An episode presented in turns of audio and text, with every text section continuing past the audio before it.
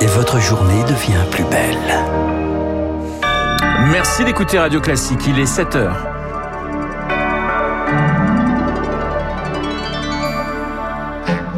La matinale de Radio Classique avec Renaud Blanc. On retiendra son sourire, sa technique et ses trois titres en Coupe du Monde. Pelé est mort hier à 82 ans. On y revient dès le début de ce journal. Dans un peu moins de 48 heures, la remise à la pompe, c'est fini. Le gouvernement la remplace par une indemnité pour les rouleurs les plus modestes. Et puis, le neuvième art, de plus en plus considéré cette année encore. Le livre le plus vendu de l'année est une bande dessinée. Le Monde sans fin, signé Jean-Marc Jancovici et Christophe Blain. Radio. Classique. Et le journal de 7 heures nous est présenté par Léa Boutin-Rivière. Bonjour Léa. Bonjour Renaud, bonjour à tous. Le roi Pelé est mort hier soir. La légendaire foot, le légendaire footballeur brésilien s'est éteint hier à 82 ans des suites d'un cancer du côlon. Sa famille l'a annoncé sur les réseaux sociaux. Pelé laisse derrière lui une carrière impressionnante, inégalée, peut-être inégalable. Finalement, Augustin Lefebvre, Pelé, c'était l'âme du football. Et Edson Arantes do Nascimento dit Pelé. Mais pourquoi ce surnom Les origines sont floues. Quand j'avais 8 ans, raconte le joueur, un garçon dans la rue m'a appelé Pelé. Je me suis énervé, je lui ai dit que je m'appelais Edson. Ça veut dire quoi, Pelé? J'ai demandé. Tout le monde s'est mis à rire. Je ne sais pas si c'était une plaisanterie, quelque chose que j'ai mal fait ou prononcé. Personne ne sait jusqu'à aujourd'hui.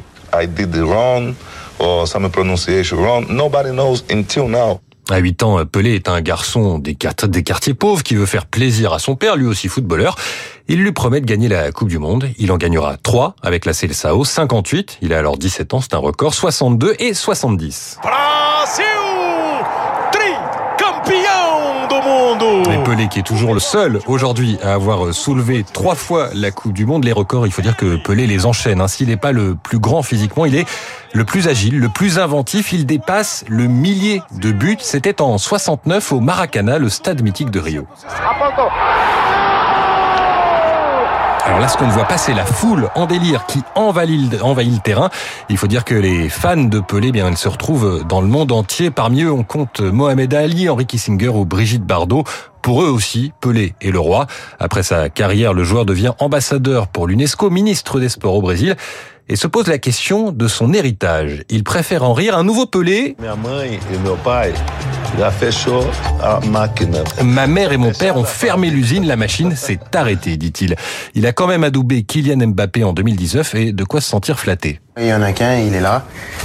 Moi, je suis, si juste Kylian, je sais très bien que je ne ferai jamais ce qu'il a fait. L'attaquant français souhaite au roi de reposer en paix. Hier soir, le Brésilien Neymar a estimé qu'il avait fait du football un art la moindre des choses pour celui qui se comparait à Michel-Ange ou à Beethoven. Rien que ça, des réactions, merci Augustin, qui se sont évidemment multipliées dans la nuit, celles des plus grands footballeurs, vous l'avez dit, de Neymar à Cristiano Ronaldo, en passant par Messi, mais aussi de président. Jair Bolsonaro a rendu hommage à celui qui a transformé le football en art et en joie.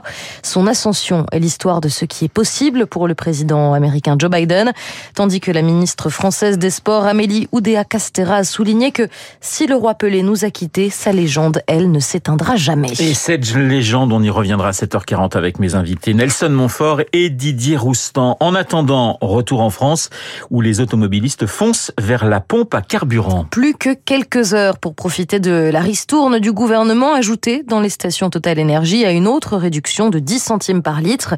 Dimanche, le 1er janvier, ce sera fini. Alors Amandine Rowe, les automobilistes veulent profiter jusqu'à la dernière goutte, comme vous avez pu le constater hier en Seine-Saint-Denis. À la pompe numéro 2, Samir, agent de contrôle de stationnement, a pris un peu d'avance pour remplir son réservoir. J'ai pas attendu d'être vraiment en panne sèche quoi. Je sais que dans pas longtemps ça va me coûter un bras. Son budget carburant 500 euros par mois.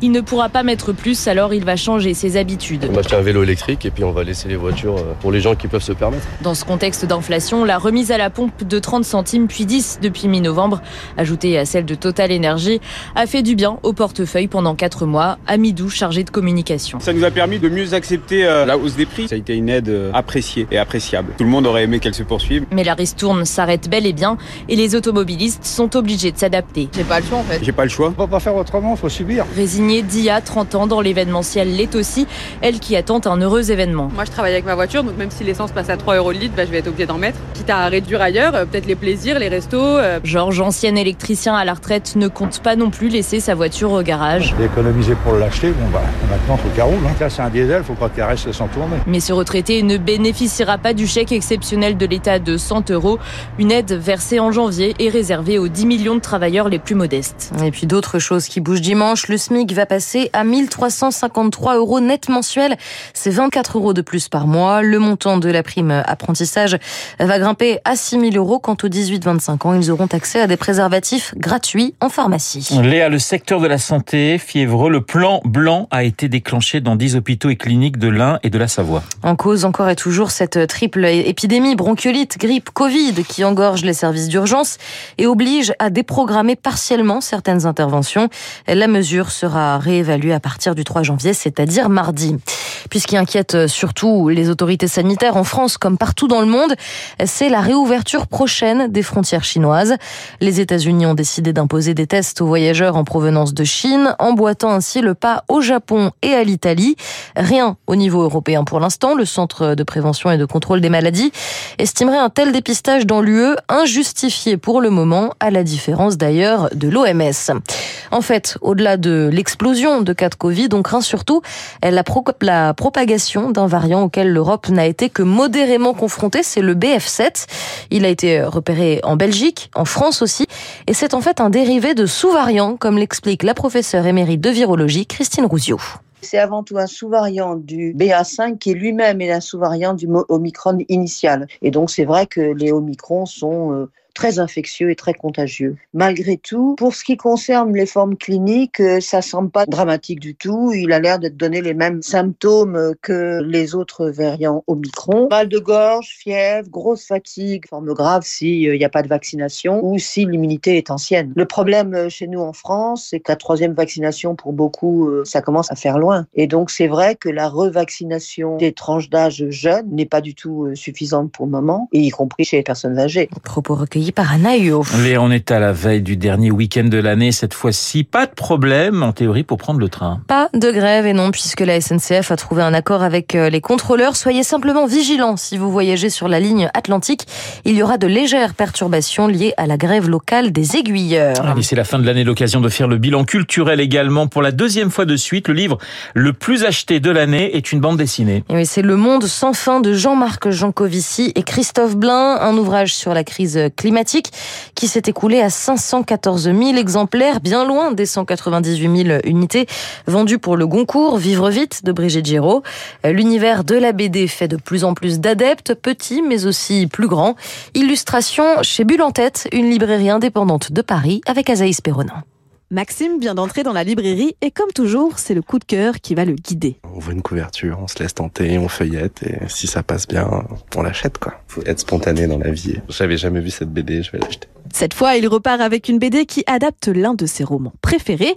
Quelques rayons plus loin, Nathan, lui, profite d'un dernier bon d'achat pour acheter des mangas. Je vais dépenser mon passe culture pour acheter des tomes de One Piece. Il me manque euh, un arc complet, donc euh, là, bah, j'ai trouvé mon bonheur. Tombée dans la marmite de la bande dessinée depuis une dizaine d'années, Juliette y trouve l'opportunité de s'ouvrir à de nouvelles thématiques. Je vois les algues vertes par exemple derrière.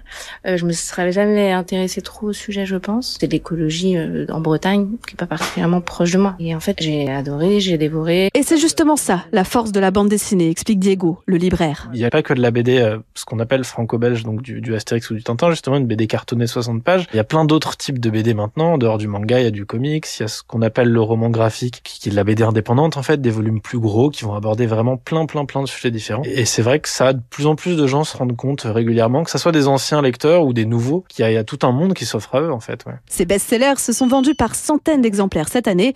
Preuve de l'engouement croissant pour le 9e art. Et voilà un reportage signé Azaïs Perronin. Et votre coup de cœur à vous en termes de bande dessinée, euh, Léa C'était La Louve boréale de Nouria Tamarit aux éditions Sarbacane. Alors je ne vous en révèle euh, pas trop. Tout ce que je peux vous dire, c'est que ça parle de protection de la nature, de sororité, euh, de notre place à nous en tant qu'humains sur Terre. Les couleurs sont magnifiques, les dessins sont sublimes. C'est euh, c'est un vrai moment de poésie que je vous recommande. Et vous, Eh vous ben, avez un coup de cœur? Ah oui, j'ai un coup de cœur, c'est Le sang des cerises de François Bourgeon qui est sorti il y a quelques semaines et qui met fin à cette magnifique histoire qui est Les Passagers du Vent. À lire absolument. Merci Léa. On vous retrouve à 7h30 pour un prochain point d'actualité. Il est pratiquement 7h10 sur l'antenne de Radio Classique. Dans un instant, l'édito écho signé François Vidal. Auparavant, l'essentiel de l'écho avec Eric.